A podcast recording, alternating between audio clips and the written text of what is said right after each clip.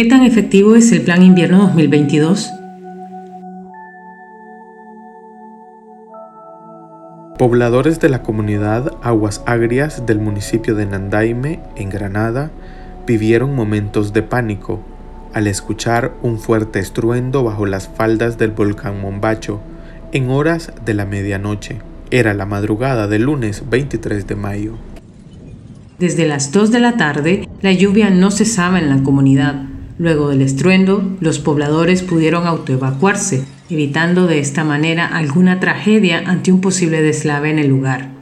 Comunitarios constataron lodo en el río Brujo, cercano a las faldas del volcán, situación que los inquietó aún más y decidieron salir de sus casas para protegerse. A las 5 de la mañana, es decir, cuatro horas después del deslizamiento de tierra, se hizo presente autoridades policiales, de la alcaldía y miembros del cuerpo de bomberos. Esperé que bajara, cuando yo vi que comenzaba a pasar a la par de la casa, pues yo sentí que el peligro pasaba. Y luego evacué la, a la esposa, una niña, y regresé y fui a asomarme a la parte de la carretera estaba pasando la agua sucia con azufre. Era evidencia de que había este deslizado el deslave, pues. Llevaba piedra, basura. Entonces, para seguridad, eh, me evacué igual yo también. Decidí salir al barrio Las Colinas, porque de ahí vivo yo. Incluso en la noche se escucha, pero esto no es primera vez que pasa. Solo que primera vez que pasa en tiempo seco. Siempre cuando llueve, eh, junto con la agua, ahí va, viene el lodo. Se ve el, se ve el lugar, pues, donde se viene la lava. Sí, no es primera vez. Pero así como ayer sí es primera vez porque se dio este que estaba seco, no cayó agua. Nos había mencionado. Fue un brote de agua que se salió del volcán. Sí, agua sucia, me imagino que es caliente, porque aquí las aguas que salen son calientes y luego en el proceso que corren ellas ya se enfrían. Corrió más de 6 kilómetros, desde ahí esa parte que se vino abajo del cráter de la Comarola hasta Agria, el y no sé si pasó todavía.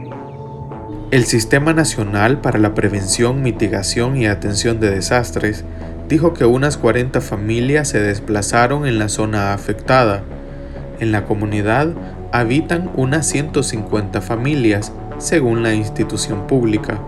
Guillermo González, secretario ejecutivo del SINAPRED, dijo que había un grupo de especialistas en el lugar investigando las causas del deslave. Nicaragua es una población vulnerable a los cambios climáticos que nos afectan en la actualidad. La sociedad en su conjunto debe de buscar soluciones para que disminuyan las consecuencias. Un plan interinstitucional denominado Invierno 2022 fue presentado a finales de abril por el Ejército de Nicaragua a través de su Estado Mayor de Defensa Civil. El documento oficial, en poder de agenda propia, se dice que dicho plan se implementará en cinco fases que habrá coordinaciones entre instituciones y que disponen de medios para la respuesta rápida. ¿Por qué tardaron cuatro horas en llegar a la comunidad Aguafrías en Nandaime? Es una de tantas dudas. La naturaleza golpea intensamente a diversas comunidades de Nicaragua. Para el SINAPRED son eventos causados por fenómenos naturales. Una familia de cuatro miembros fue arrastrada por un deslave en la comunidad de Rumflín de Huacay.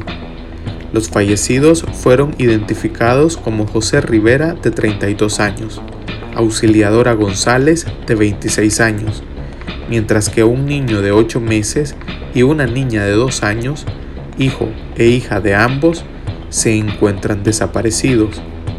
El deslave se produjo la madrugada del miércoles primero de junio.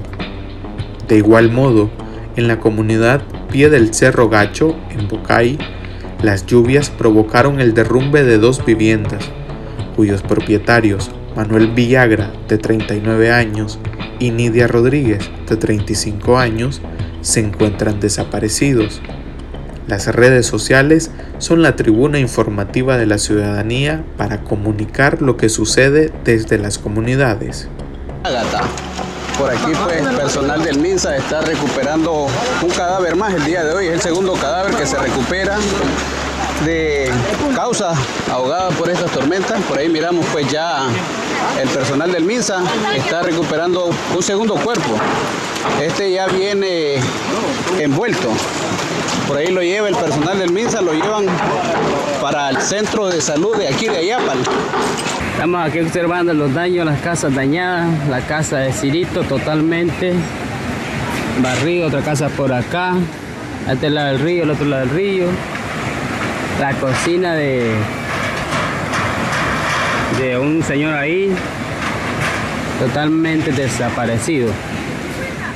La onda tropical número 4 provocó inundaciones en casi todo el país. En San Juan del Sur, pobladores reportaron que en la zona conocida como el container, en dirección a Remanso, las fuertes corrientes rompieron la calle y anegaron la pizzería La Luna.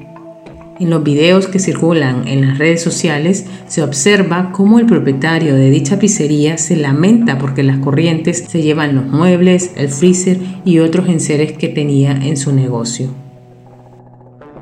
Sí, que nos llevó ya. Ahora sí. Ya, ya, ya me jodió todo el restaurante, tío. Me lo rompió todo, tío. A la mierda todo el trabajo. Qué pasada, que se me está metiendo el agua hasta en la casa. En Bluefields, varios barrios se inundaron producto de las lluvias. Los más afectados son Santa Rosa, Fátima, Ricardo Morales y 19 de julio, según reportó Radio La Costeñísima. Buenas tardes nuevamente amigos y amigas de La Costeñísima. Estamos viendo aquí en el barrio Fátima que eh, está totalmente cerrada la calle por la inundación que han causado las lluvias. Eh, desde la miscelánea Alpes en adelante hasta el puente de Santa Rosa e incluso luego de, de migración se encuentra inundada, inundado todo este sector del barrio Fátima. ¿Qué tan efectivo es el plan invierno de la dictadura Ortega Murillo?